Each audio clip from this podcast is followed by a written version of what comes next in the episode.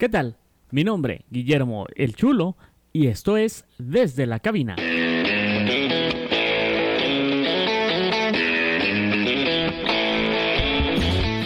Hola de nuevo, bienvenidos a una emisión más desde la cabina. Hoy platicamos con Alfredo Gasnel, un joven panameño que, contrario a lo que muchos pudiéramos pensar, su incursión en la música no fue con ritmos tropicales, más bien, él se decantó por el rock. Aunque también nos platicó que su nuevo material, donde él mismo lo califica como un resbalón, pues ha grabado reggaetón. Le doy la bienvenida a Alfredo Gasnel. ¿Qué tal Alfredo? ¿Cómo estás? Bienvenido. Saludos, saludos, muchas gracias, muchas gracias pues, por la oportunidad, la invitación.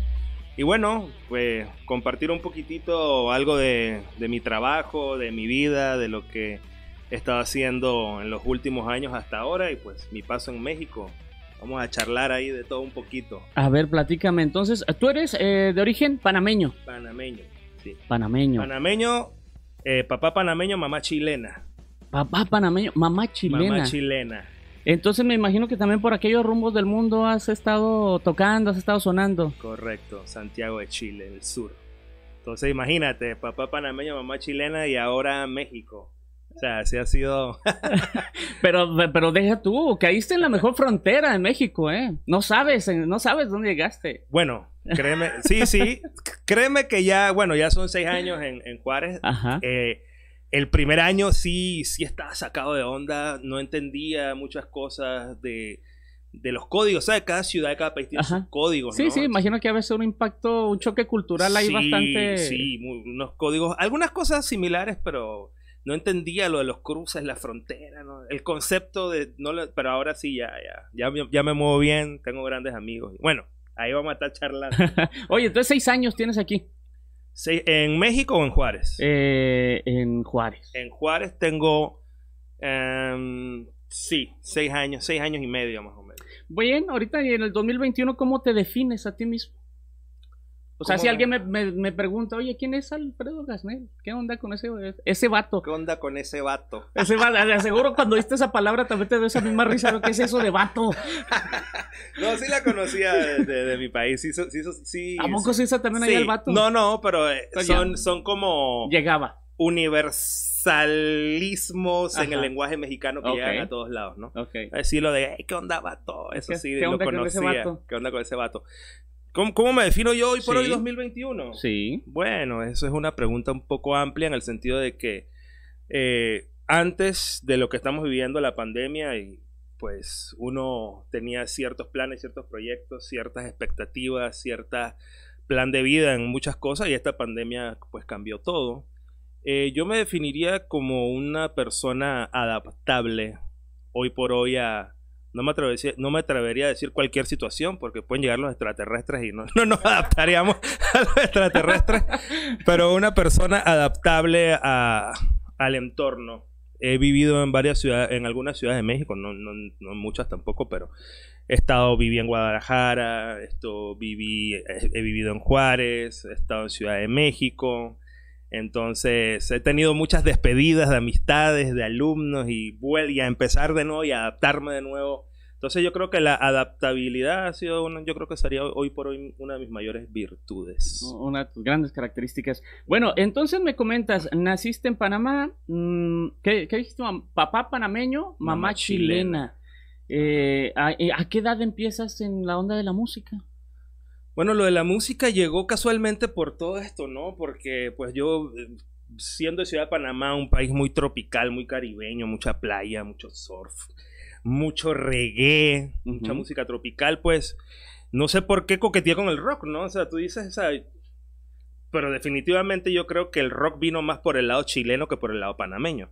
Ok. ¿Sabes? Porque Sí, Chile sí, es sí. Chile, es rockero. Rockero, rockero a morir. Sí, exacto. sí, sí. Pues ya ves, eh, eh, has visto este documental de Rompan Todo, me imagino. ¿no? Sí, claro, claro. Entonces ahí, ahí encierra gra- gran parte de la historia de la música rock. Sí, bueno, es una visión muy a lo Gustavo Santaolalla como productor. Pues sí, de ¿no? cómo estuvo, lo que tuvo el cerquita. Es que él es productor de casi todas las bandas que mencionó ahí, entonces, pues, es una mirada como muy desde el ojo De él. de él, ¿no? Que es válido. Pero bueno, esto... ¿Por dónde íbamos? Se me fue el ¿Cómo- rollo. ¿Cómo te dio por empezar a tocar Ah, el rock? Ok, el rock and roll llegó a mí pues porque ¿qué te puedo decir? Yo me juntaba como en mi adolescencia con muchos hijos de chilenos, hijos de argentinos. Eh, había un café, un café en Panamá que se llamaba el Aleph Café en aquellas épocas donde se, había mucho jazz, análisis de películas latinoamericanas, rock. Entonces, a ese lugar iban muchas mentalidades divergentes, ¿no? De aquellas épocas que Panamá en ese sentido, en esa época éramos muy raros los que andábamos en esa onda. Hoy por hoy ya, ya se abrió el mundo a muchas cosas, pero en ese momento éramos como muy divergentes, o sea, los hijos de extranjeros y, y pues en ese entorno yo me comencé a mover y, comencé a conocer el, rock and roll, comencé a conocer esto, música un poquitito más de protesta, eh, todo lo que se generó en Chile, en Argentina, en aquellas épocas estas de, de de cómo, cómo te puedo decir, me fue el, el, onda, de las dictaduras que, que hubo, ¿no?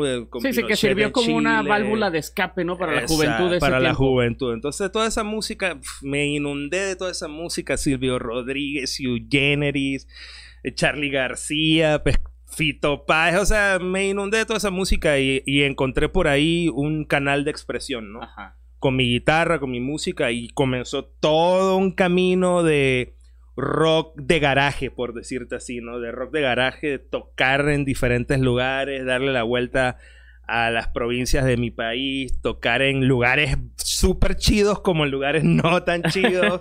Esto.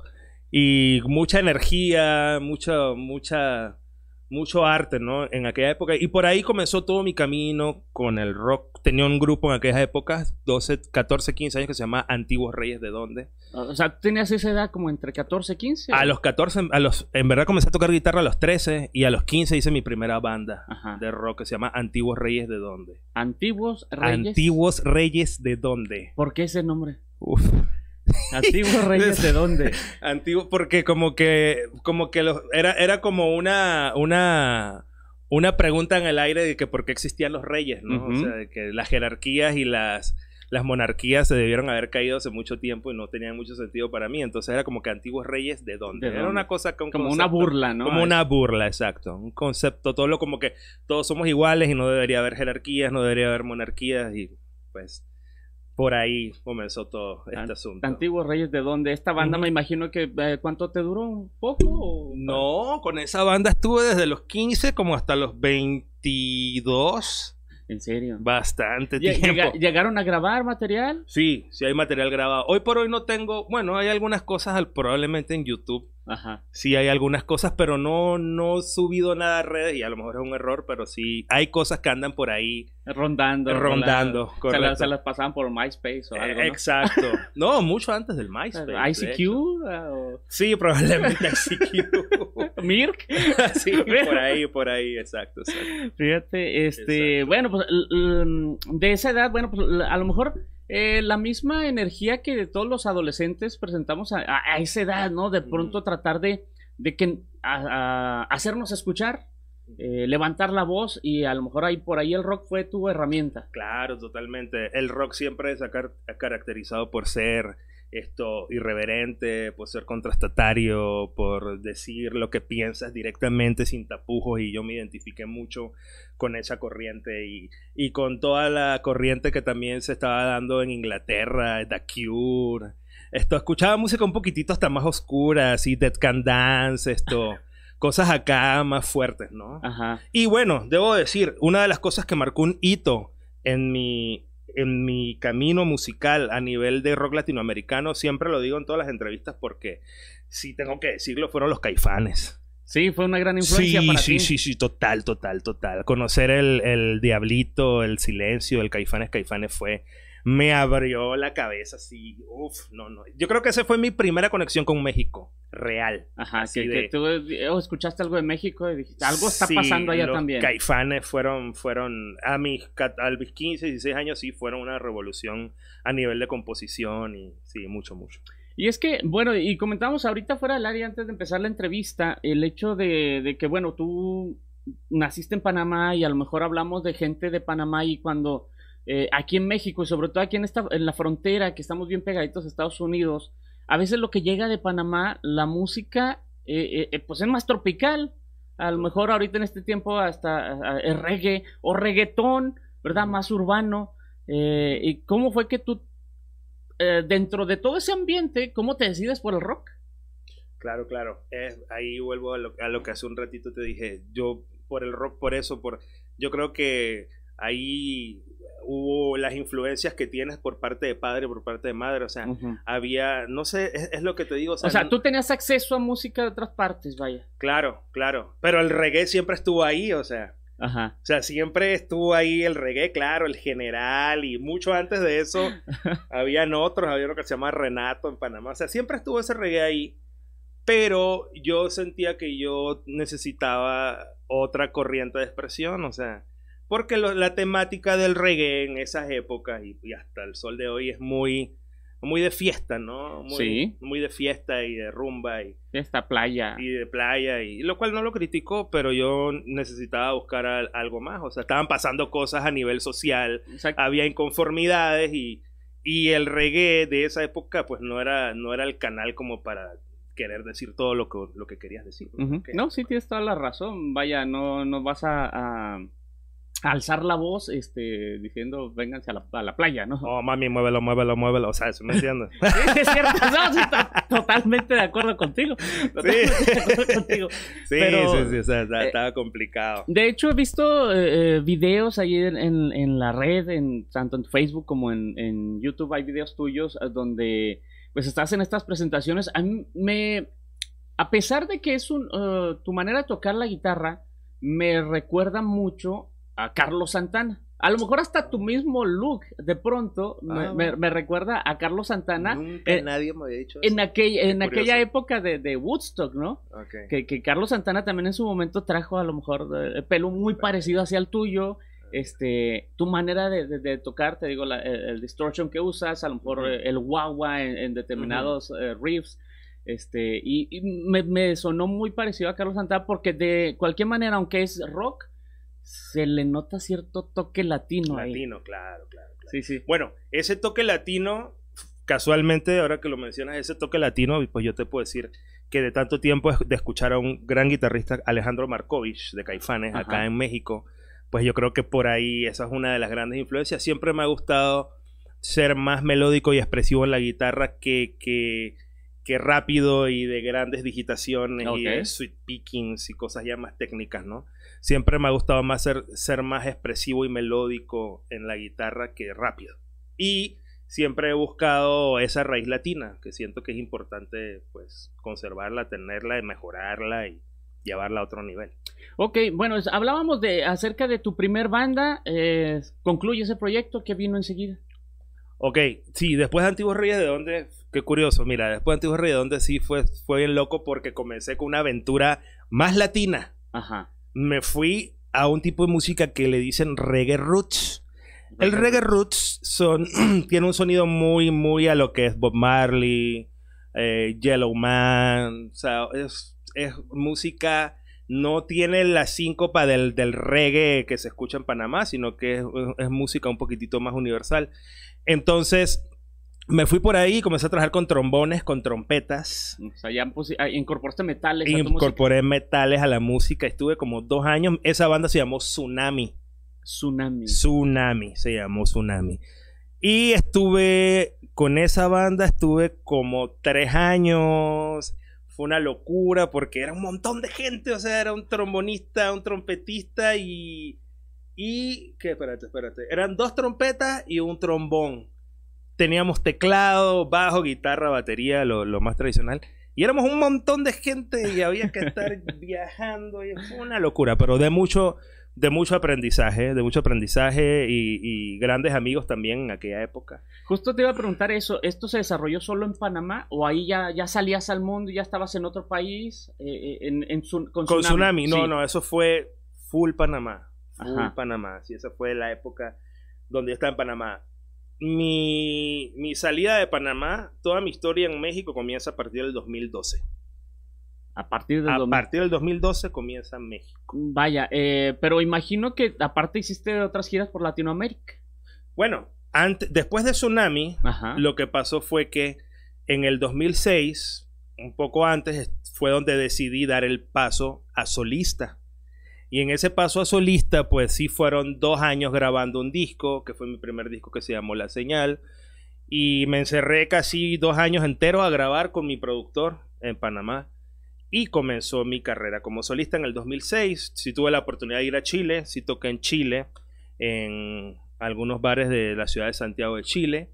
Y esto, Costa Rica, también, pues son ciudades, Costa Rica hace frontera con Panamá, Tenemos frontera Colombia-Costa Rica, entonces ir a Costa Rica es, bastante accesible para, para, el panameño.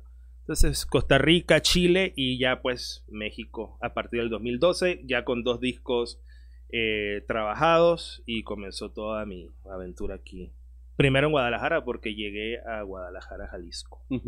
Eh, ¿Y cómo fue que de pronto tienes una banda que se llama Tsunami y luego dices, ¿sabes qué? Yo ya voy a hacer algo solo. Sí, bueno, eso te, explico, te explico porque lo que pasa es que pues en la algunos músicos que podrán ver este video lo van a entender perfectamente. Cuando tú estás en esa etapa, yo comencé la música a los 15 años, 16 años, entonces toda esa etapa de convivencia con músicos, artistas de todo tipo, artistas plásticos, gente de teatro, de todo. Llega un momento en que cuando tú tienes 24 o 25 años, está muy marcado el que siguió una carrera artística, una línea artística, y está muy marcado el, el baterista odontólogo, por ejemplo, o el abogado que siguió tocando guitarra. Sí, sí, que a veces la familia misma, a veces los presiona, ¿no? O, que tú sigues estudiando porque pues, la música es tu hobby, pero no te vas a dedicar a eso. Y, y, algunos hasta se autosabotean, o sea, que realmente quieren seguir, quieren hacer una carrera artística, pero ellos se autosabotean de que no. Y bueno, es válido. Yo sí seguí siempre, yo sí seguí siempre, estudié música a nivel profesional, estudié en la Universidad de Panamá, seguí con carreras de arte, entonces llega un momento en que todos esos músicos con los que tú tocaste, algunos, no todos, te abandonaron en el camino. Sí, pues toman su rumbo, toman su rumbo. Y ahí fue donde yo quedé solo con la guitarra y dije, bueno, voy a, a comenzar mi carrera como solista. Comencé a rodearme de nuevas generaciones. Las nuevas generaciones, aprendí mucho de las nuevas generaciones, porque en esa época las nuevas generaciones venían con un punch poderoso, ¿no? Eh, a nosotros nos costaba mucho conseguir los tabs de guitarras de los grupos. Hoy por hoy tienes YouTube. sí, hay aplicaciones mismas, ¿no? Comenzó la era de la información y de los apps y de los softwares y todo esto. Entonces, me involucré mucho con la nueva generación y comencé mi proyecto solista con muchachitos nuevos, nueva sangre, nueva energía. Y saqué mi primer disco, mi segundo disco en Ciudad de Panamá y en el 2012 Ciudad de México. Eh, desde un inicio, cuando viajas a, Ciudad de México o al país, a México, tu intención era, eh, vaya, de ahí despuntar en tu carrera o, cómo te llevó la vida a ah, terminar en México. Bueno, esa, esa pregunta sí, tengo que, tengo que desarrollarla. Lo que pasa es que, bueno, eso no lo he contado. En el 2011 me subí a un crucero con mi familia, un crucero familiar, nos fuimos de vacaciones. Y conocí a una muchacha mexicana. Que nada más y nada menos era de Ciudad Juárez. Ok. Y bueno, fue así un flechazo, así, pero flechazo de esos, así que tú pensabas que jamás te iban a pasar. Fue así como un cruce de miradas, un flechazo y, y comenzó toda una aventura con la que hoy por hoy es mi esposa, que es de Ciudad Juárez. Entonces eso pasó en el 2011. Y nada, comenzamos a, bueno, estaba el Facebook, ya nos bajamos del barco, estaba el Facebook, seguimos la relación, se cayeron algunas cosas. Seguimos hasta que ella fue a Ciudad de Panamá y ya como nos enseriamos, pues, dijimos, bueno, a partir de ahora sí somos, es una, somos una pareja. Y nada, yo comencé a preparar todo mi camino para mudarme a México, ella para recibirme acá. Al principio ella se iba a ir a Panamá, pero al final yo decidí venir acá. Y si me dices hoy por hoy qué fue lo que me trajo a México, directamente fue ella. Ella. Sí, no. Eh, lo que el amor, o sea, pues. Sí, sí, o sea, eh, pero qué bonita historia, ¿eh? Sí, qué bonita historia porque, eh, vaya, igual, no sabes lo que te lo, que te podía deparar la vida en ese momento. O sea, tú me hablas de que un, chamaco que tuvo una banda, tuvo otra banda, dijo ahora soy solista, un disco, dos discos, te llega el amor. Y, y, de pronto me voy del país que tiene, yo voy siguiendo al amor. Eh, por eso te digo, qué bonita historia. Eh, es que, bueno, yo creo que eso tiene mucho que ver con mi lado artístico. O sea, yo siempre he seguido mi corazón. Entonces, hay personas que no siguen su corazón. Y no lo critico, ni mucho menos. Pero yo sí siempre he decidido seguir mi corazón. Y mi corazón hubo un momento donde yo tenía que decidir, me voy a Ciudad Juárez, ¿qué? Y bueno, esto lo he dicho en otras entrevistas y, y yo siento que es válido decirlo por yo ser extranjero. O sea, en la época que yo me iba a mudar a Juárez, Juárez Ajá. estaba pasando por ¿Qué era el 2008? 2000? 2000. Sí, o sea, yo digamos en el 2011 yo me estaba preparando Ah. para venir. Estaban recién saliendo, ¿no? De, de la etapa De la peor etapa de violencia. Fuerte, ¿no? Sí, sí, la etapa de violencia fue del 2008 al 2012, más o menos. 2012, más o menos. Entonces yo tenía esa referencia, o sea, imagínate, o sea, yo, wow, o sea, me voy a ir a Juárez por una mujer, pero ¿sabes qué? O sea, yo lo que veía esto, y de la gente que iba conociendo de Juárez, veía gente con, un- con una calidad humana muy grande, o sea, y dije, ¿sabes qué? O sea, y por lo general siempre el amarillismo se encarga de, ¿sabes? Sí, sí, pues la- las malas noticias Las son las malas que viajan noticias primero. Viajan primero y por lo general siempre esto es mucho más grande de lo que la gente dice. Y lo corroboré, o sea, llegué a Juárez y obviamente, o sea, claro que hay que andar con cuidado, más en esa época. Como en toda ciudad hoy por hoy en Latinoamérica. Así si es. te dices mi país, o sea, también. Mi país está- tú lo puedes ver lleno de edificios, hermoso, precioso, lo que quieras. Pero igual, estás en medio de un edificio así como Manhattan y de repente te pierdes en un gueto y ahí te, y ahí te pueden asaltar. Ah, sí. Al lado del edificio.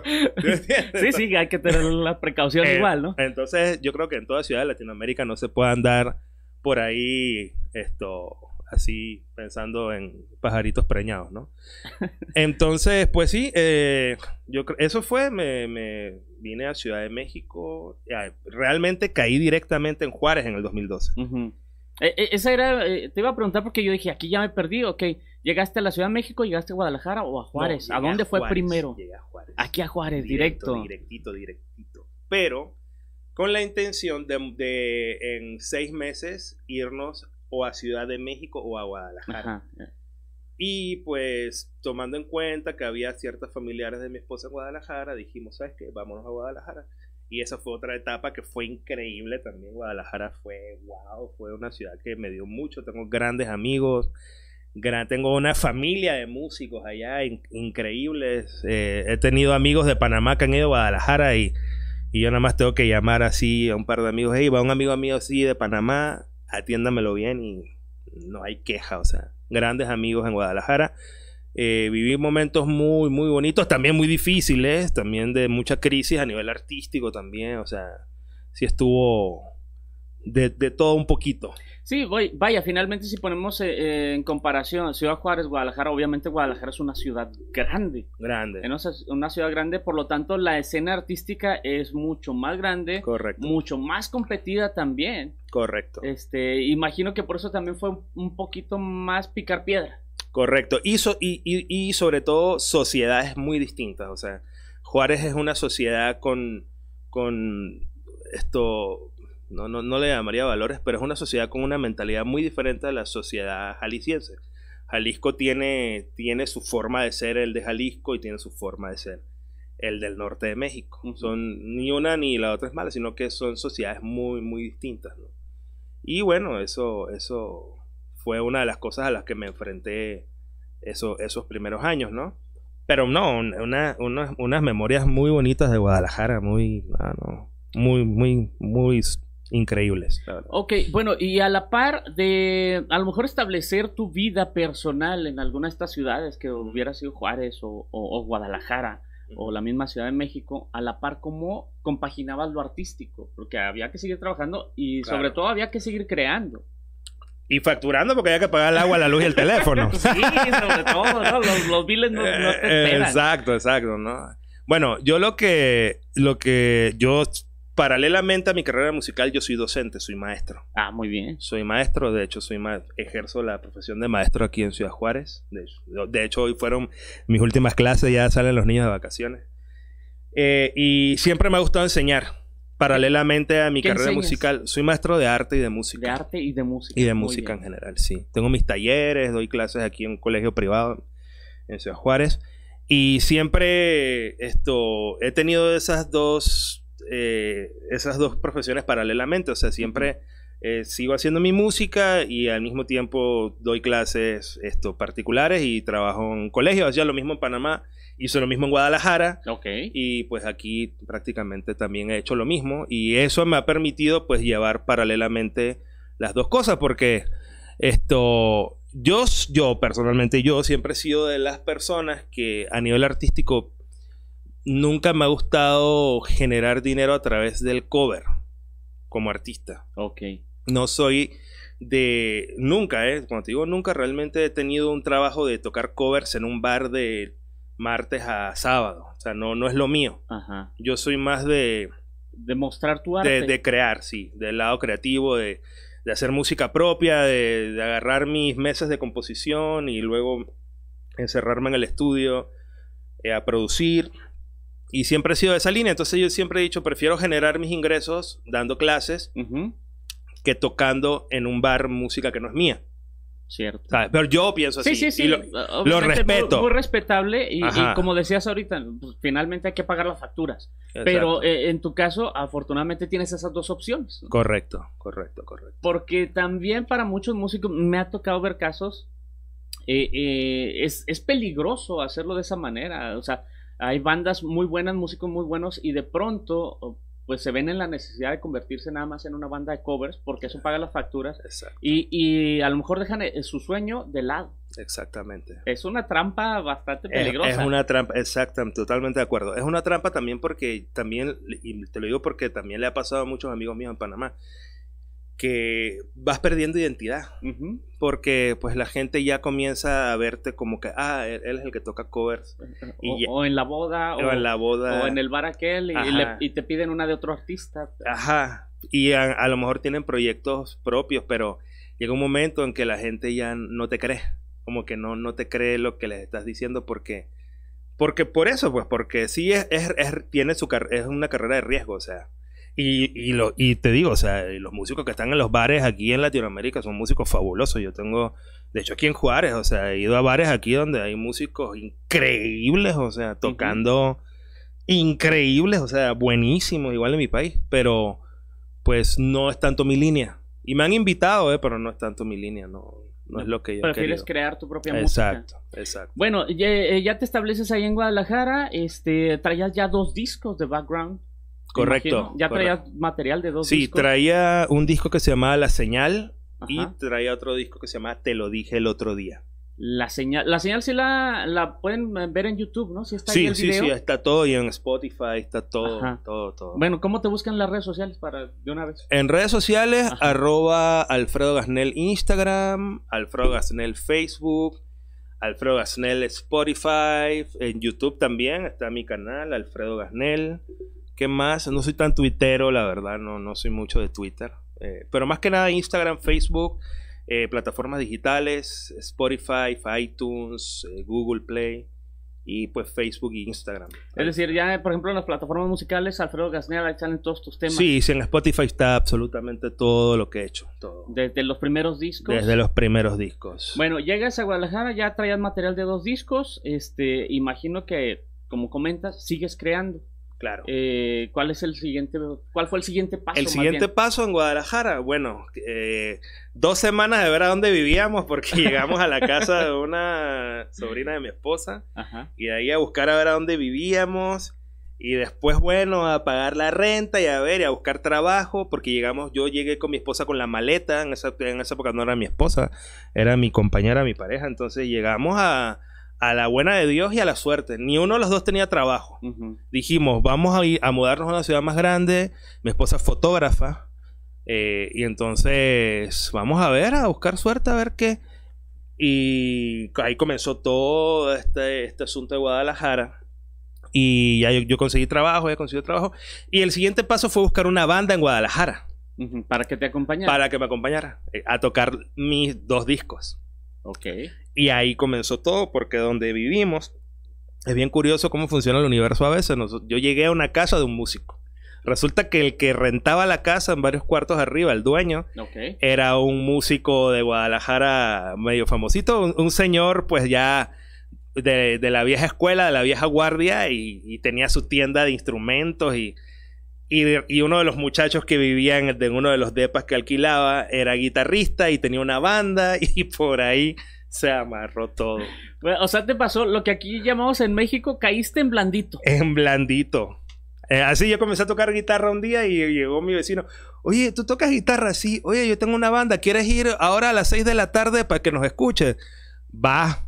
Y ese fue mi baterista y ese fue mi bajista y hicimos, pum, así un match así poderoso. Fue increíble, o sea, porque sí, son cosas que no planeas, Ajá. pero sí, como que el universo conspiró, o sea, sí fue así muy exacto. Muy exacto. Todo estaba como compaginado, todo el timing perfecto para que sucediera. Sí, total. Bueno, ¿y de ahí vino a uh, grabar otro material discográfico? Bueno, en esas, en, esas estadías en Guadalajara de tres años, yo venía esto dos veces al año a Juárez a visitar a la familia de mi esposa. Ah, ok. Y en esas idas y venidas a Juárez, eh, ya yo en el 2012 había conocido a un productor aquí en, en Ciudad Juárez eh, no puedo decir marcas ni nombres de estudio ni nada. Sí, sí, adelante. bueno, yo aquí conocí a un productor que se llama Héctor Chambers, que tiene su estudio, uno de los mejores estudios aquí de la frontera. Se llama Rockstar Studios. Y, y, de ahí nos hicimos muy buenos amigos, él y todo el grupo que, que pues lo rodea a él y que graban ahí. Hicimos, nos hicimos buenos amigos y comencé a grabar ahí. Entonces yo venía y grababa un single o grababa un EP de cuatro canciones y entonces venía, lo masterizábamos, lo mezclaba y, bueno, entonces grabé un EP de cuatro canciones acá que se llamaba Atados al Viento. Eso lo grabé en Rockstar Studios aquí en Ciudad Juárez mientras vivía en Guadalajara. Entonces, y pues los lanzamientos más que nada eran digitales del, del material, esto Trabajé con una diseñadora gráfica de Guadalajara muy, muy buena para, la portada del disco. Y pues comencé a tocar en Guadalajara en bares, comencé a tocar en Guadalajara en pequeños festivales que habían. Eh, y comenzó ahí a darse todo este asunto, pues esos tres años de tocar en Guadalajara y dar clases también y pues por ahí nos fuimos. Estos temas de los que me hablas, este, seguían siendo rock puro. Sí, sí. Sí. yo, sé por qué esa cara, yo sé por qué esa cara. Ahorita vamos a llegar a, ese, punto. Eh, eh, estamos hablando ya de tu, pues, ¿qué sería? ¿Tercer y cuarto disco? Sería, ya tenía la señal, tenía Atados al Viento. Perdón, tenía la señal, tenía, te lo dije el otro día, y Atados al Viento. Era un EP. Un EP. Dos discos y un EP. Ok. Eso es lo que, lo que tenías. Correcto. Hasta el momento y, pues a trabajarlo, a moverlo. ¿Qué vino enseguida? Bueno, después de eso, eh, el 2015 me mudo nuevamente a Ciudad Juárez. Arranca una nueva vida en Ciudad Juárez, todo de nuevo. Despedirme de mis alumnos en Guadalajara, amistades en Guadalajara, llorar Guadalajara, porque fueron tres años de mucha actividad y muchas cosas que pasaron. Y arrancar de nuevo aquí en Ciudad Juárez. Y entonces, en Ciudad Juárez grabo una canción que para mí, una, es, para mí es una de las mejores canciones que yo tengo, yo considero, y mucha gente me lo ha dicho, que se llama La Pipa de la Paz. La Pipa de la Paz. Grabo La Pipa de la Paz y esa canción tiene un yo siento que hay una influencia ahí del norte de México sí, marcada. Sabes que se escucha hasta cierto, vaya, desde el inicio hasta parece una rolita country. Anda. Este tiene, tiene ese como que ese beat también, como que va ese ritmo, este, sí, sí, sí, sí, pero muy muy padre. O sea, e, eso pues no sé si eso te, te, influyó precisamente el estar viendo en la frontera. Claro, claro, 100%. Sí, sí, sí, sí, sí. La pipa de la paz es si yo no hubiera vivido en el norte de México, esa canción no hubiera salido nunca. No existía. No existiera. Así te lo pongo. O sea, yo me sorprendo cuando la escucho y mis amigos en Panamá también, pero ¿y, de dónde? ¿De dónde surge esa rola? Sí, ¿cómo? O sea, y sí, o sea, definitivamente que es mi experiencia en el norte de México marcada en esa canción. O sea, definitivo. Te lo digo así porque sí, yo todavía la escucho y digo, wow, o sea y sí, eh, digamos que eso fue lo que me influyó esos, estos años viviendo en la frontera, pues ahí está, o sea, la pipa de la paz.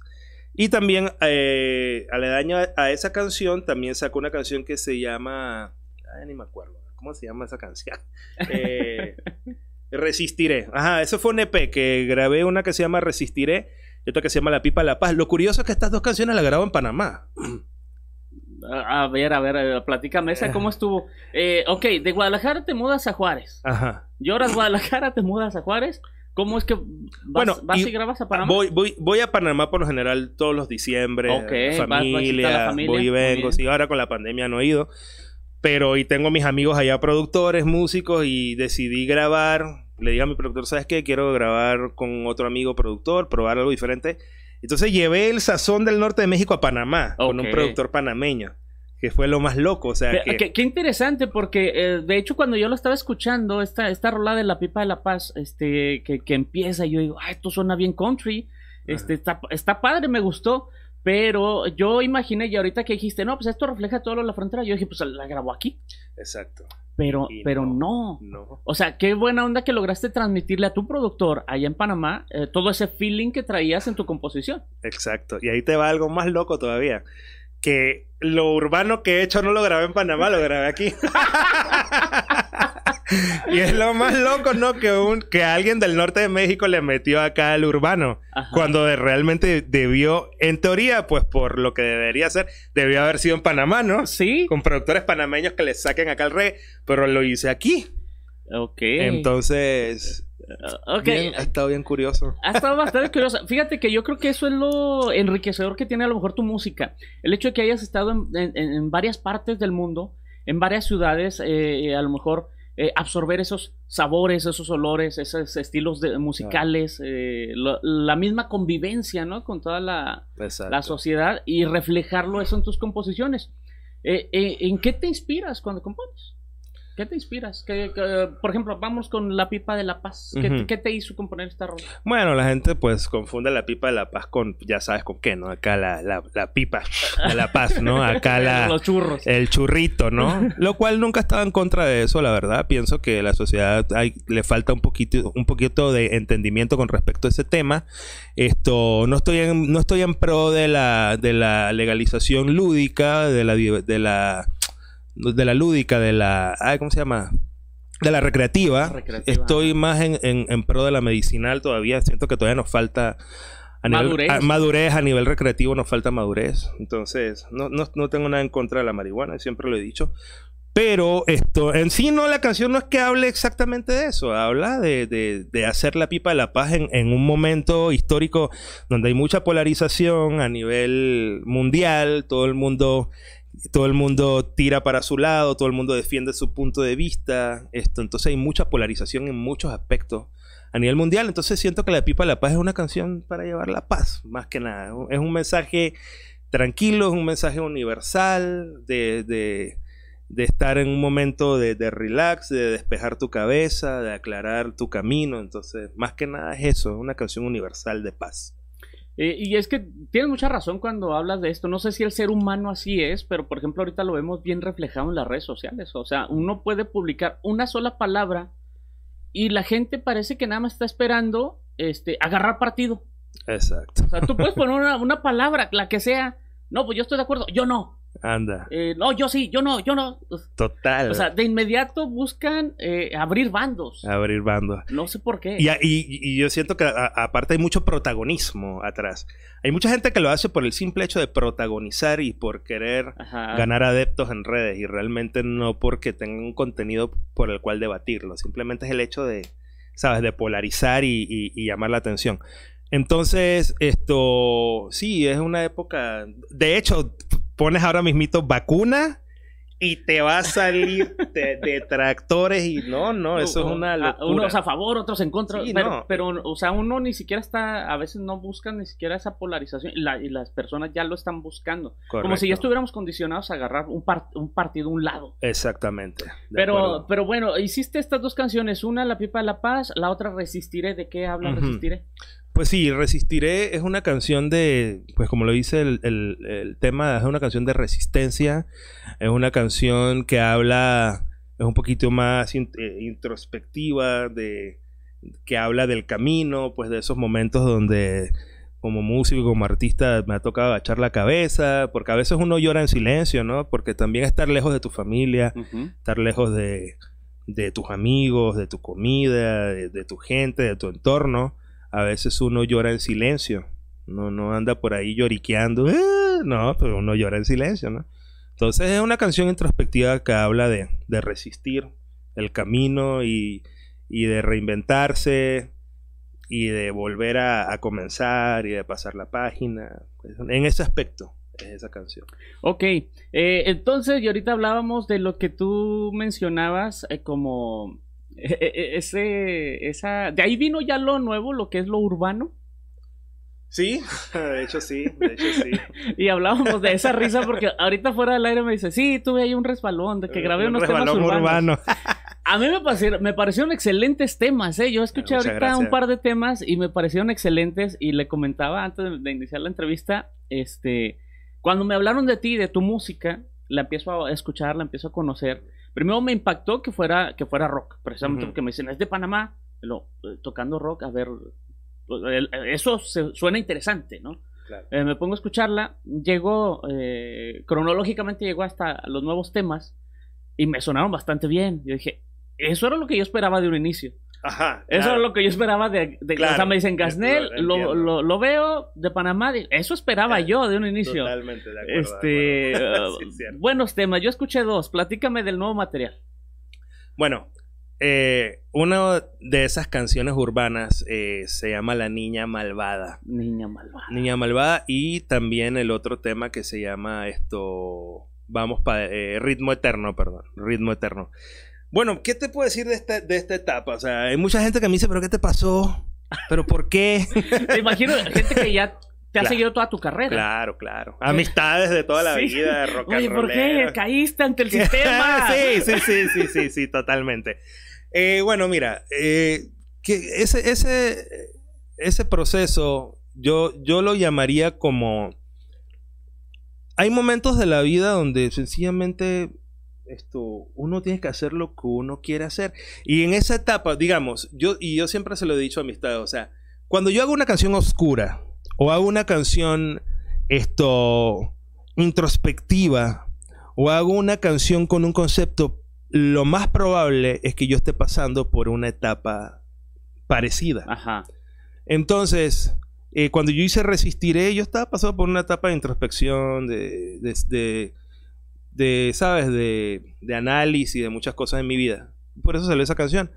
Igual, he hecho canción, hice una canción hace mucho tiempo, pues con varios amigos que se llamó Locura Temporal, y en esa época, pues era una época más locochona, más.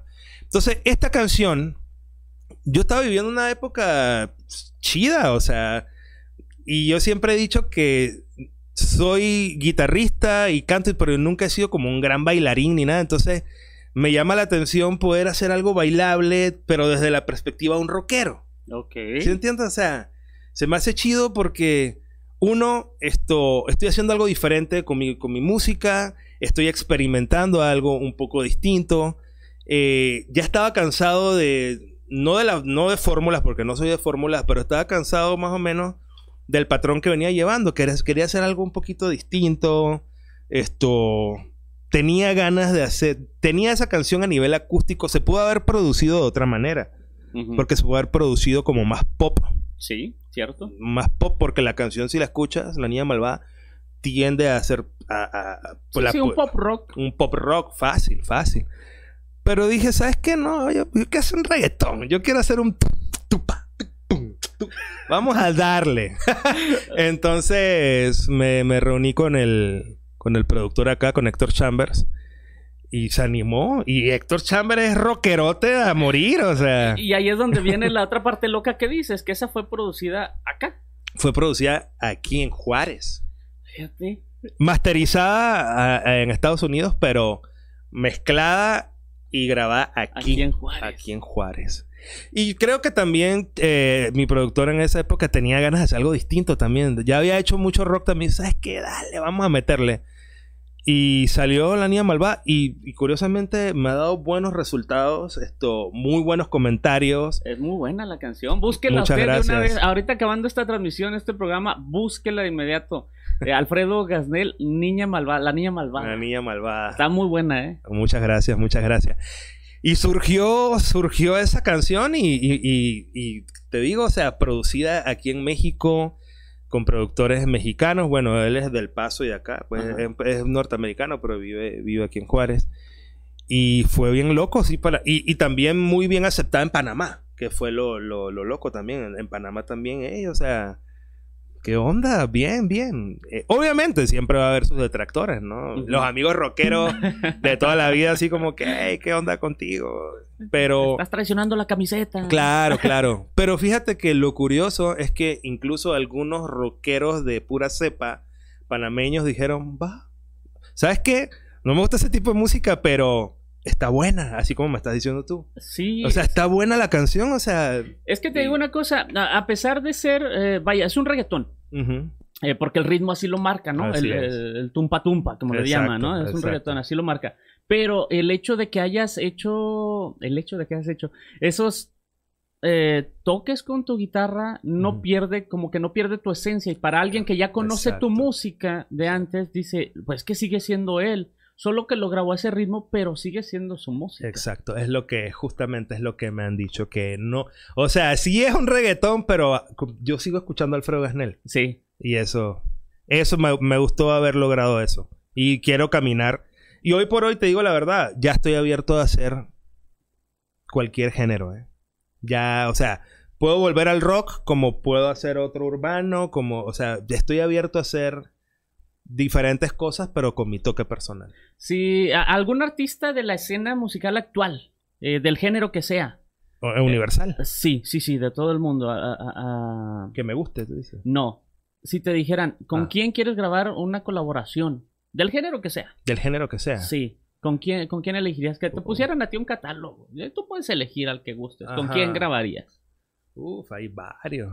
Algunos, pues, que sé que está muy difícil, ¿no? Que pues a mí me encanta pues René Pérez de Calle 13. me parece un tipo fantástico, un tipo con un nivel de profundidad en sus letras y no sé, una cosa de otro mundo. A mí René Pérez de Calle 13.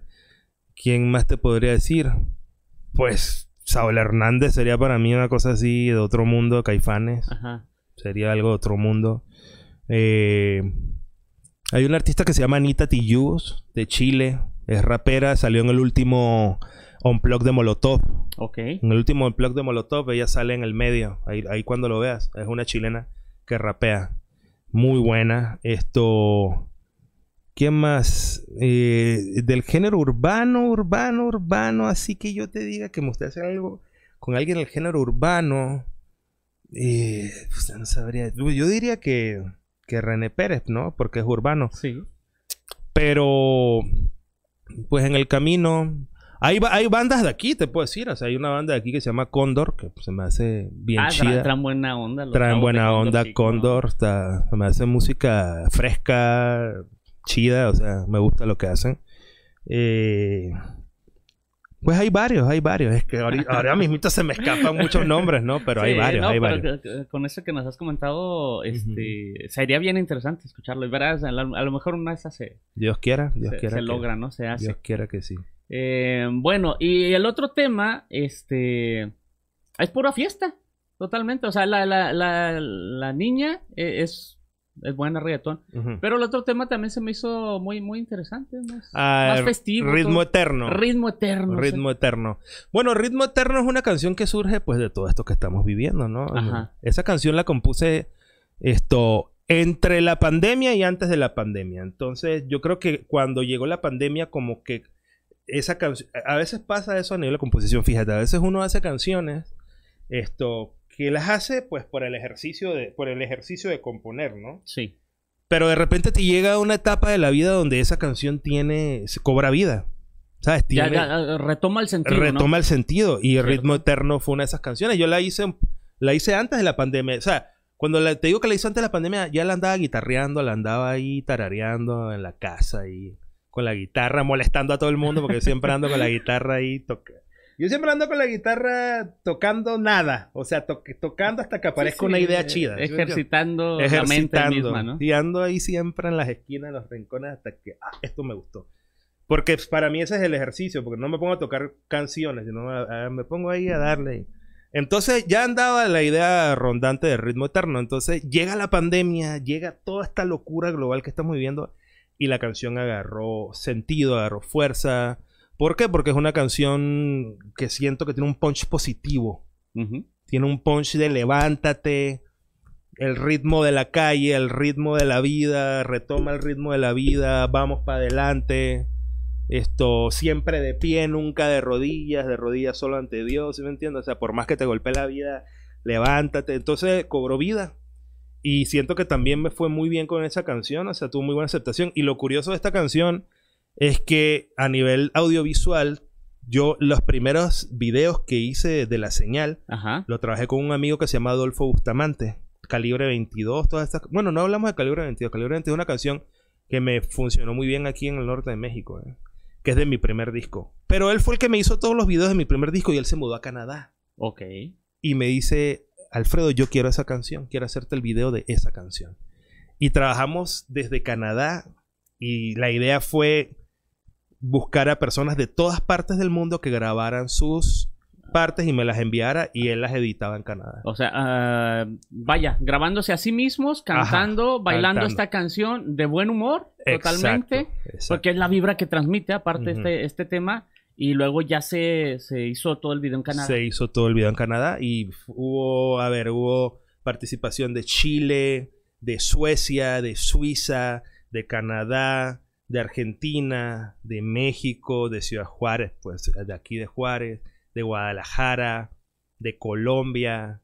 No, no, no, fue muy bonito, muy bonito, muy bonito. Fue, fue increíble porque sí fue, fue, aparte, fue mi entre, digamos que fue mi entretenimiento en los primeros meses de la pandemia. Ajá. Me entretuve mucho porque imagínate, o sea, Sí, sí, lo que, eh, lo- ahí lo que comentas, ¿no? Retomó el sentido de la canción y vamos a hacer el video que aparte, pues era la, la única manera que se podía hacer. correcto, correcto. Claro, Exacto, sí, era la única manera, exactamente. Era la única manera que cada quien se grabara y, y siento que dio, el resultado fue muy bueno. Si tuvimos que usar ciertos, si tuvimos ciertos problemitas con los parámetros de calidad de, de filmación porque no todo el mundo sabía cuadrar su celular y ponerlo en Sí, ciertos que si estándares de horizontal, que calidad y- si vertical. Y los estándares de calidad, ¿no? De- de algunas cosas de números, ¿no? Ajá. Entonces, sí, algunos lo tuvieron que mandar de nuevo, pero siento que fue, fue muy, muy buen resultado. Fue un trabajo en equipo. Fue lo más bonito, que fue un trabajo en equipo. Todo el mundo puso de su parte. Mi esposa, mi esposa fue la que filmó todo lo que se hizo aquí en Juárez. Y bueno, allá en Canadá el productor y cada quien, ¿no? Entonces, fue muy, muy, muy chido. Muy bien, este, pues también ya pueden eh, encontrar estos temas este, en, en las redes eh, de descarga, eh, las redes musicales. Yo te quería preguntar, antes de pasar a las, a las preguntas de eh, no me asuste, no me. ¿cuál crees, cuál crees tú que ha sido tu mejor momento? Mi mejor momento. Sí, ¿cuál crees tú que ha sido tu mejor momento? Wow. Nunca me han hecho esa pregunta. Yo creo que mi mejor momento, mm, más allá de la música, fue haber conocido a la que hoy por hoy es mi, mi pareja de vida. Creo que porque eso marcó, eso fue un antes y un después en mi vida. Haberla conocido a ella fue un antes y un después. Fue todo lo que pasó después, después de conocer a, a la hoy es mi esposa fue, fue así como que me cambió la vida en 180 grados, ¿me entiendes? Sí, Entonces Así como lo platicaste ahorita, flechazo. fue y- un flechazo y eso fue sí. He tenido buenos momentos, pero si me dices el mejor momento de mi vida, yo creo que fue ese. Muy bien. Vámonos ahora sí con las preguntas incómodas. En realidad no son tan incómodas, no te asustes. A preguntas rápidas, este, la respuesta no tiene que serlo. Si tú te quieres extender, No, no, adelante, ¿eh? no hay problema. Eh, cuando escuchas música, ¿qué prefieres? ¿Canciones de amor o desamor? Mm, ni una de las dos. Ahora, espérate, ahora a mí nunca me habían respondido eso. O sea, Ajá. estas preguntas se las hago a todos mis invitados, Ajá. pero nunca me habían respondido eso. Ninguna de las dos. ¿Por qué? Ninguna de las dos. ¿Por qué? Porque no, no. Bueno, es que lo primero es que habría que definir qué es amor para mí, porque pues está el amor propio, está el amor a la patria, el amor a tu perro, el amor a la comida, el amor a la cultura, el amor a tu país. Entonces, para mí, si, si me dices amor de pareja, Ajá. no es lo que yo busco para escuchar. Ok. Yo siempre busco esto, canciones con conceptos.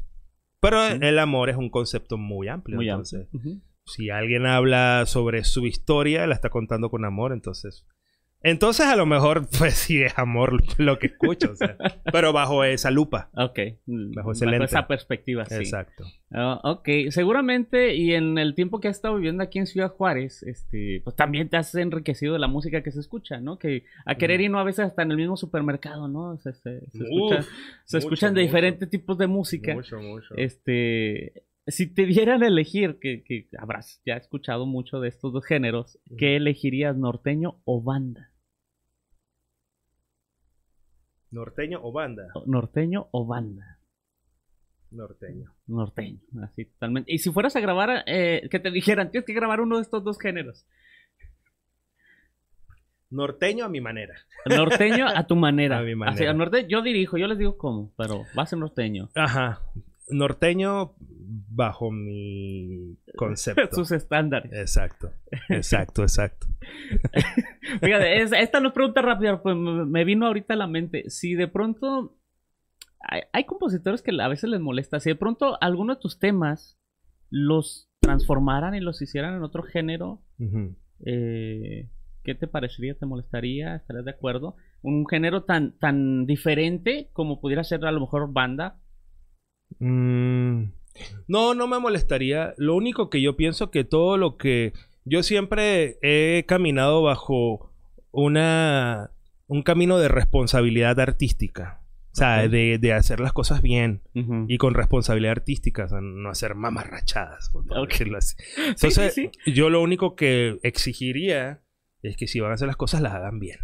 En el género que sea Ajá. que las hagan bien. Eh, sí, básicamente eso, que las hagan bien, que busquen un buen sonido, que hagan una, una buena mezcla, que, es- que de, de buen gusto. Cuidada. Cuidada, exactamente. Cuidada. Muy bien. Exactamente. Ok, regresemos a las preguntas rápidas. ¿Dulce o salado? ¿Qué prefieres? Y estamos agridulce. Me gusta la mitad. Yo soy agridulce. Sí. Sí, sí, yo soy paladar agridulce. 100%. 100%. Soy agridulce. Sí. ¿Tacos o pizza? Tacos. ¿De? Pastor. Tacos de pastor. Muy bien. ¿Blanco o negro?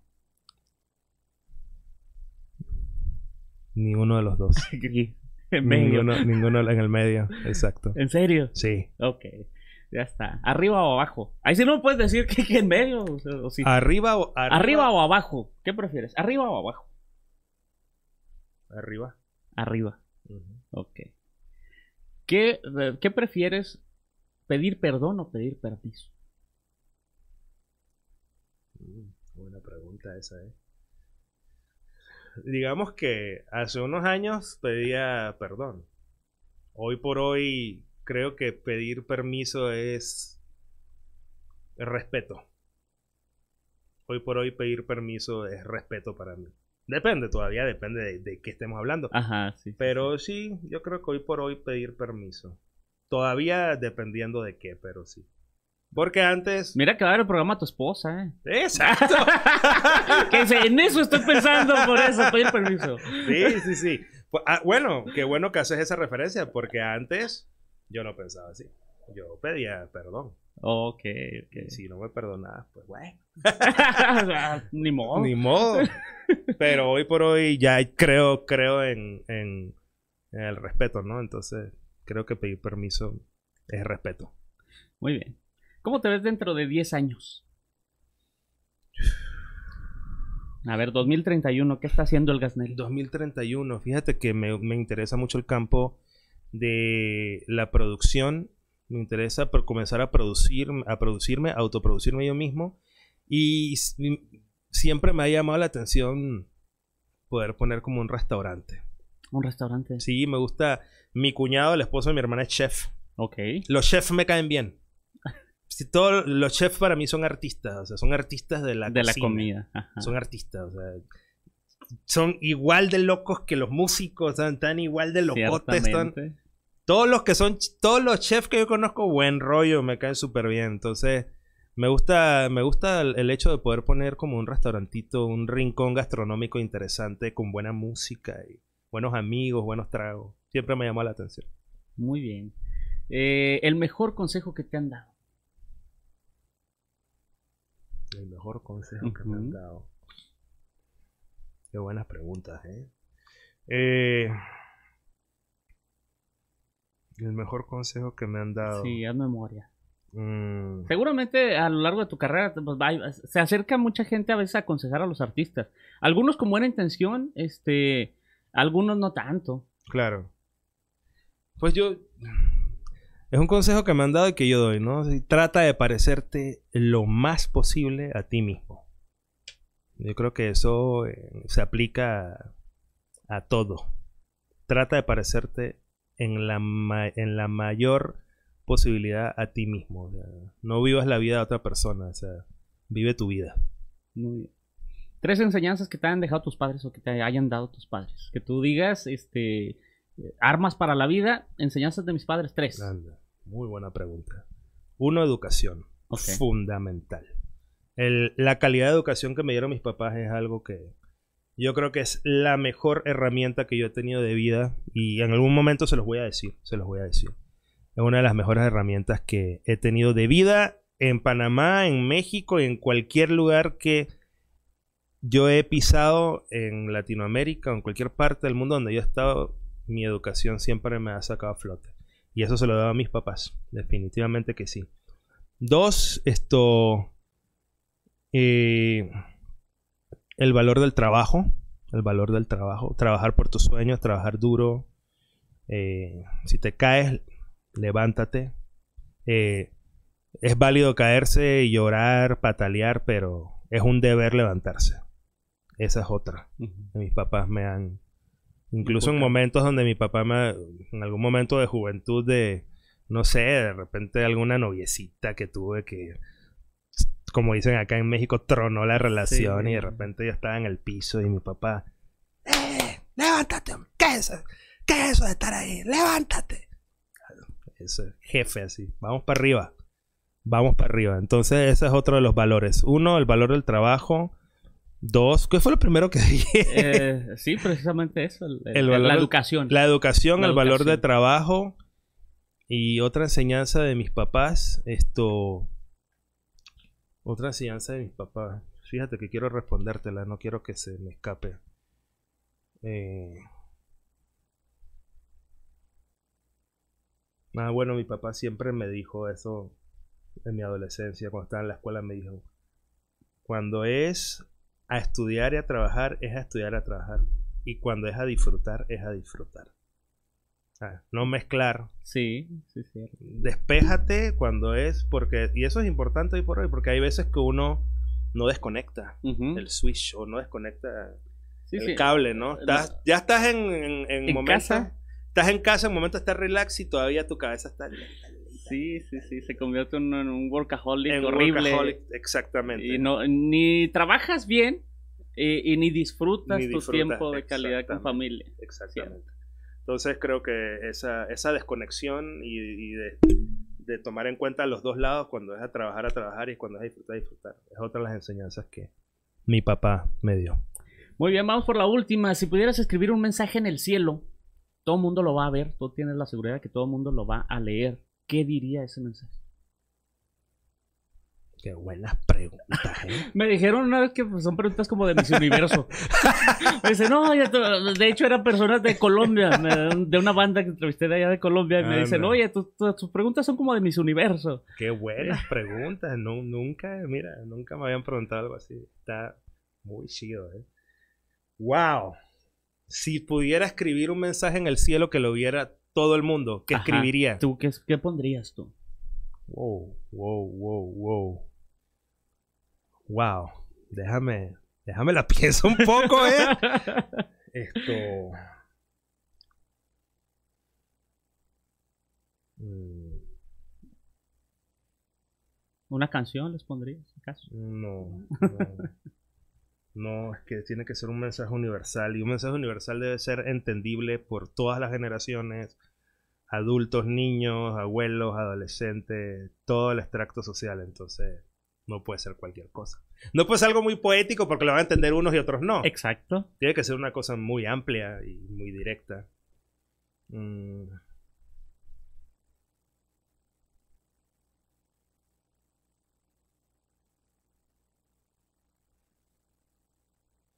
Wow, espérame, espérame por favor, espérame por favor. Este es un buen tema para, para una rola, ¿eh? Sí, sí, total, total, totalmente.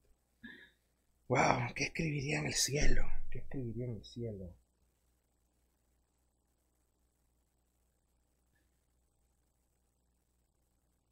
Ok.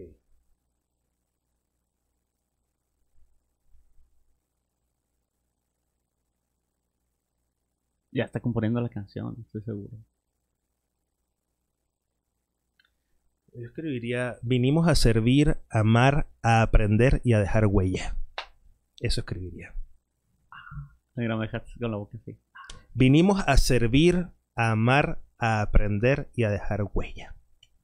Perfectísimo. Eso escribiría. Perfectísimo. Eh, Alfredo, te quiero agradecer que nos hayas acompañado el día de hoy, este, que has compartido toda esta parte de tu vida con todos nosotros. A- antes de despedir esta entrevista, yo no puedo, yo no puedo dejar irte sin que rapees un pedacito de, de ahí de, de tu, de tu canción. Yo sé que ahí eh, medio rapeaste ahí algo. este, Ajá. a ver, échale, venga de ahí. De la niña malvada. sí, sí, de la niña Vi que malvada. tienes una guitarra ahí, sí está buena. Sí, sí, sí. Bueno, la- la- sí, sí, ahí te la traigo yo, ¿Sí? espérame. Sí, sí, sí. Va, Está buena. Es la bendita, de hecho. va, va, va. Fue lo primero que vi cuando ya hay una guitarra. Esa es la bendita, este... Luego les platico por qué es la bendita. Eh, Dicen que eh, pertenecía a un sacerdote. No sé por qué terminó aquí en mi cabina, pero... Ah, este, pertenecía a un sacerdote. Sí, sí, sí. ¿En serio? Sí, pertenecía a un sacerdote. Y, y yo, yo dije, ok, este, que se quede aquí. Yo la adopto. Ah, Eh, y, y dije, la voy a nombrar la bendita. Un pedacito de la niña malvada. Un pedacito de la niña malvada. Él es Alfredo Gasnel. Así búsquelo en las redes sociales. Dale. Dice así pues. Si te digo que no te me acerques, girl. Si te digo es porque no quiero caer. Te metiste en mis pupilas otra vez. Te clavaste y ahora ya no sé qué hacer. Tu cintura me estremece, girl. Tu candela me encendió, mujer, y fue tu pelo, tu mirada. Y son las 3 de la mañana, y aquí estoy, niña malvada, y fue tu pelo, tu mirada. Y son las 3 de la mañana y aquí estoy, niña malvada, porque tu cuerpo una trampa, tiene la sustancia, toda la esperanza que le da vida a mi alma. No quiero caer, pero ya es muy tarde, girl, porque tu cuerpo una trampa, tiene la sustancia, toda la esperanza que le da vida a mi alma. No quiero caer, pero ya es muy tarde, girl.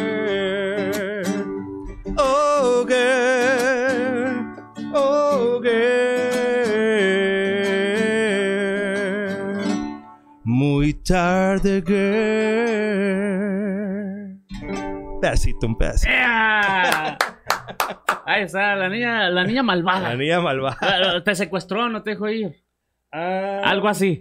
algo así, algo así, algo así. Sí, sí, son las 3 de la mañana y, Anda, sigo aquí, ¿va? Eso, eso, bueno, es que ese tema se me hace muy universal porque ¿qué momento, por qué momentos de juventud no te pasó algo así? Ajá. O sea, de que son las 3 de la mañana, y, o sea, quería, tenías otros planes, pero estás ahí, estoy ahí porque, por ti, ¿no? Sí, sí, Por estás algo. a gusto, ¿no? Estás la gusto, plática y, y no quieres que pase el tiempo. Y, y todo lo que pasa después de las 3 de la mañana es peligroso. Dice, ¿verdad? Que a las 3 de la mañana es la hora de... de- a las 3 de la mañana vete para tu casa. Sí, sí, que porque Sí, sal- no sé, que salen brujas, que quedan marcas después, no sé. Sale- sí, después de las 3 de la mañana lo que viene son problemas. Entonces mejor para tu casa. Eso, eso es como... Sí, ¿no? Como cultura universal, así. Pero bueno. Bueno, pues Alfredo, quiero agradecerte eh, mucho que nos hayas acompañado hoy, que hayas compartido con todos nosotros este, parte de tu vida, tu música. Eh, invitamos a toda la gente que, que te busque en las redes sociales, que descargue tu música, que los pongan en su playlist. Eh, y yo quiero agradecerte eh, así personalmente, bueno, pues que, que te hayas tomado el tiempo. Muchas, muchas gracias. Tienes un nuevo fan en mí, este, un nuevo seguidor. Eh, y créeme que, eh, como le, le, he comentado a los invitados que vienen aquí conmigo, en lo que pueda, pues yo les voy a estar echando la mano. Si ahorita estoy aquí, si mañana estoy en otro lado, y se da la ocasión y puede y cuadra tu música, vámonos, este chavo, ¿no? así, así porque pues, ah, se trata de apoyar a toda la gente, se trata de apoyar a la gente que crea, a la gente que hace música. Eh, y tú eres una de esas personas. Entonces, mi admiración para ti, mi reconocimiento, muchas felicidades y sé que vas para más arriba. Muchas gracias. Y yo también debo decirte, así como tú me has dicho a mí, debo decirte que es una de las mejores entrevistas que he tenido durante toda mi carrera. Ah, gracias. Es de las mejores entrevistas que he tenido. Esto, tienes un manejo de la entrevista muy buena, unas preguntas que nadie me había hecho nunca y que no había escuchado nunca, se me hicieron muy originales y de verdad te felicito por el espacio y por cómo estás llevando tus entrevistas. Síganlo, Guillermo desde la cabina. Así que para todos los artistas de aquí de, de Juárez Internacionales, que estén ojo con lo que está haciendo aquí el amigo Guillermo. Así es, no, y bienvenidos todos aquellos que, quieran eh, seguir dando difusión a su música. Pues bienvenidos, aquí es un foro más, foro abierto para todo el que, eh, el que guste venir, que desee mostrarlo para con nosotros, pues adelante, ¿verdad? Muchas gracias, Alfredo no, Gracias, gracias, gracias a ustedes. Gracias. Eh, gracias. Bueno, pues él es Alfredo Gasnel, sígalo así en sus redes sociales. A mí no me resta más que agradecerle el favor de su atención. Síganme también a mí en mis redes sociales así, Guillermo el Chulo. Ya sabe que jueves a jueves tenemos una cita justo al mediodía a través de Conecta Televisión, a través de las redes sociales. Mi nombre, Guillermo el Chulo, y nos sintonizaremos ya, sí, la próxima semana.